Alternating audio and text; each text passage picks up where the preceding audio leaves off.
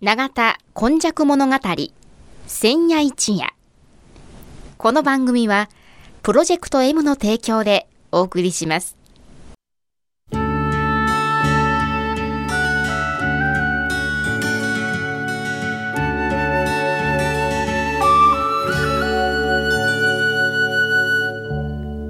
神戸は港があることで多様性のある町となりました。しかしその港というのは神戸港だけを指しているのではありません。山から海へと注ぎ込む川のある地域には素晴らしい砂間が広がり海の流れと川の流れに相まった。この永田地域一帯も神代の昔から自然の生んだ港がたくさん点在していました。そして港は海外からの素晴らしい知恵や文化をその往来する人々と共に受け入れる場となり豊かな暮らしを生み出していったのです。つまり自然が生み出した小さな港が瀬戸内海を望む永田地域にはあちこちにあり長い長い時代を超えた昔から大陸や朝鮮半島の人々との交流を紡いできたのです。そして海外のみならず奈良の都や京の都の人々が大陸へ朝鮮半島へと往来するその一休みの場として出船入り船の合間の休みどころとなっていた。というのがこの永田地域の古来からの多様性を育む素地であるとも言えます。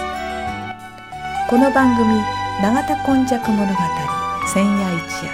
これはこの地域を育んできたこれらの多様な人々の往来とそしてここが住みよいということで定住してきた人々の培ってきたさまざまを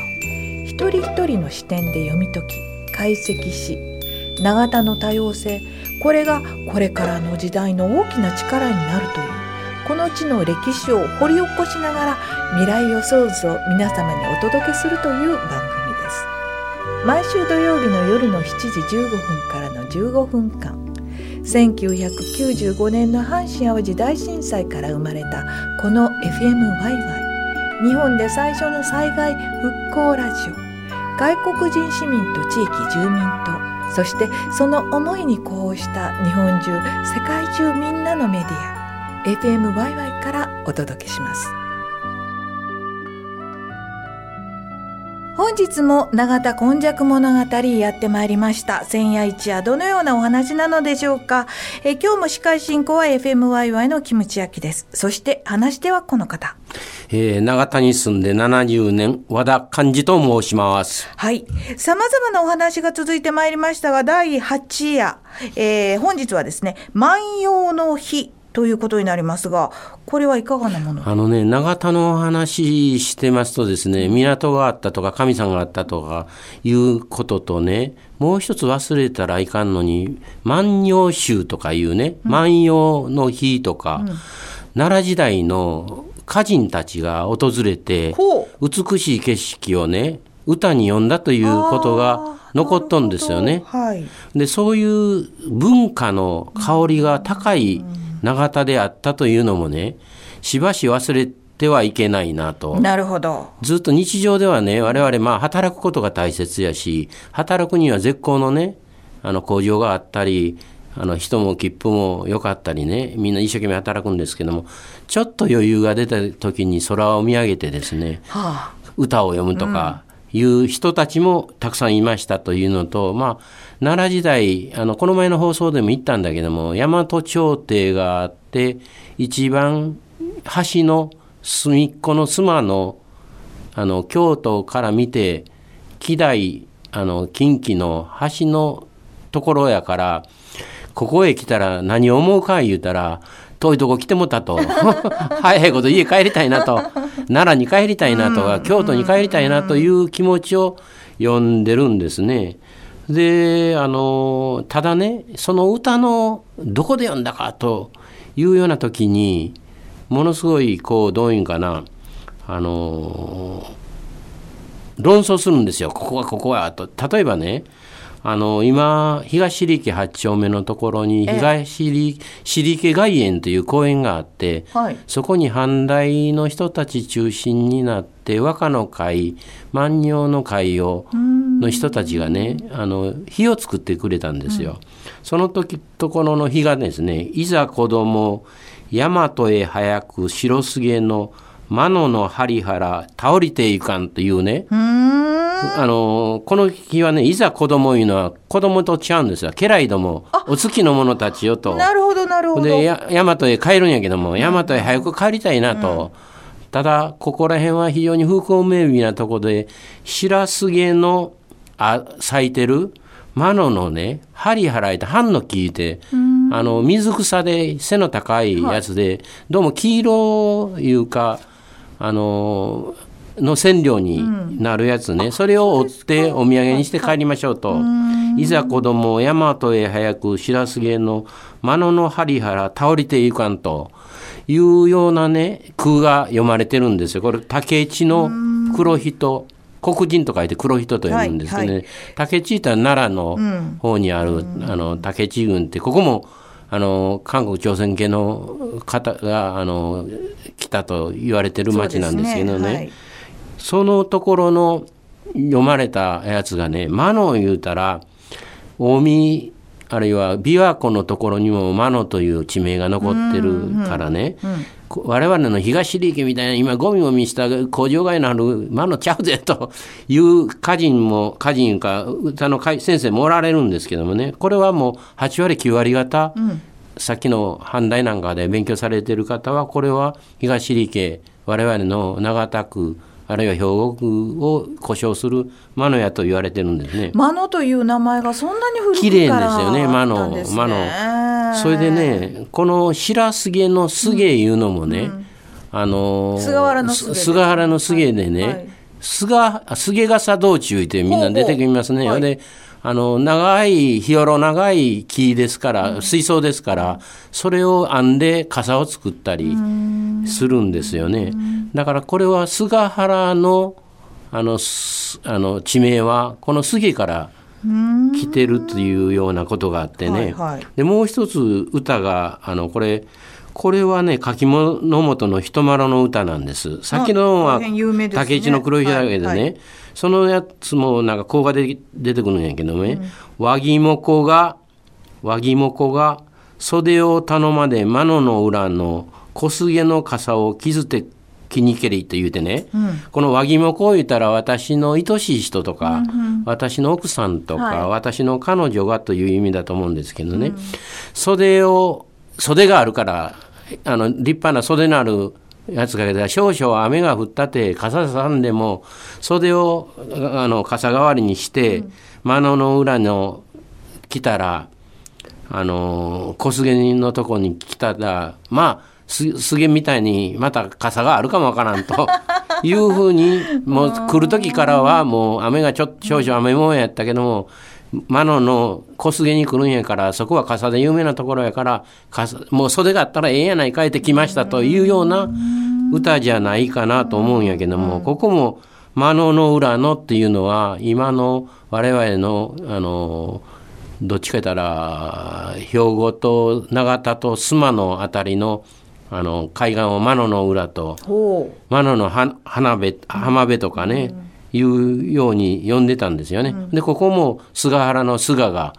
出てくるいうことでまあイメージしたら湿地帯であの川がたくさんあってですうね川茶がため池が、はい。そこに杉が生えてたとかですね、いうようなところで非常に風光明媚であって、ね。マノとか菅原とかね、カルモとか、非常に美しい名前が地名として我々の地には残ってるんよと。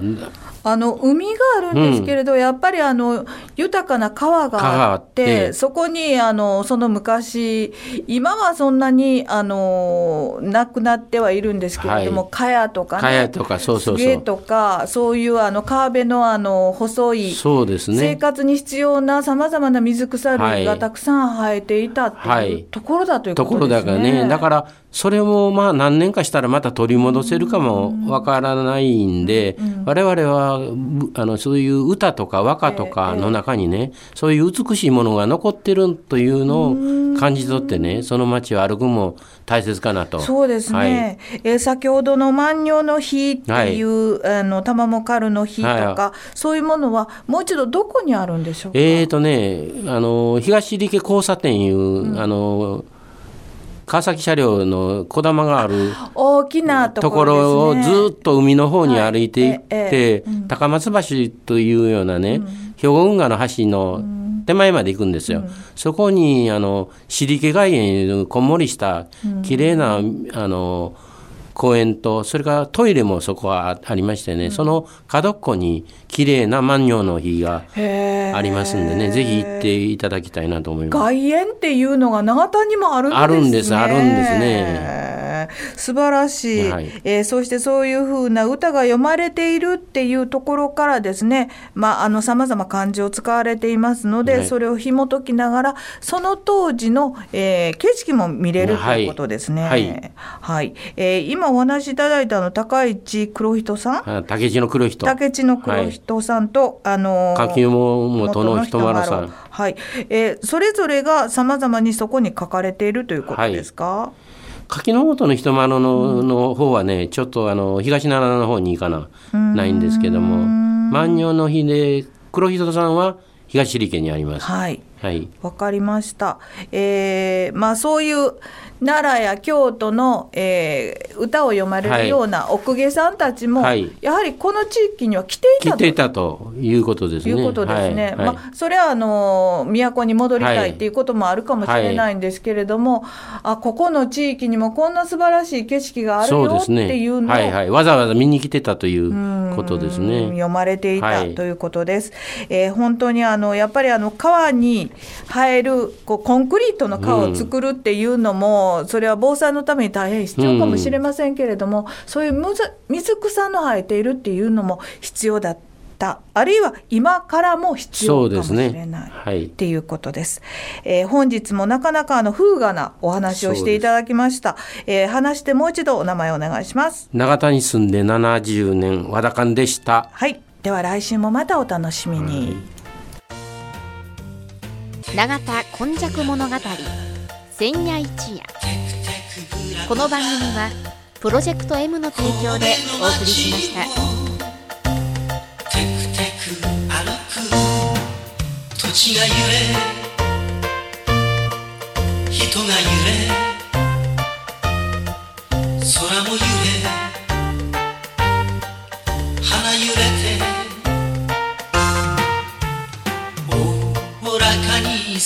やかに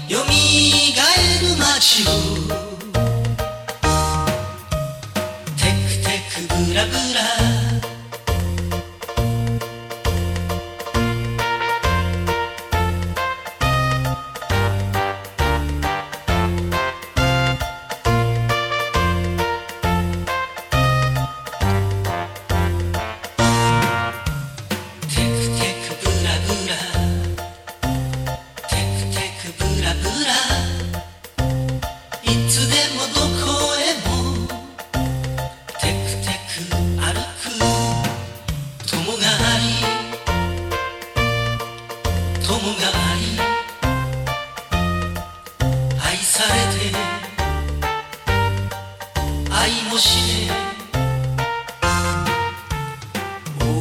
おおらかに爽やかに夢求め街を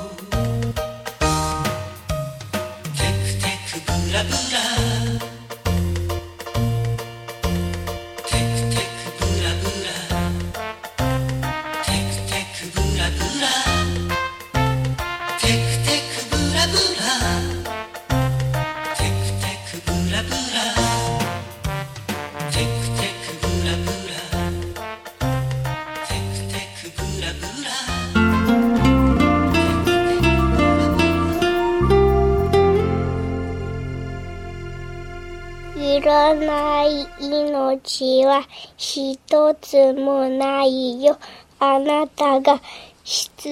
要だよ。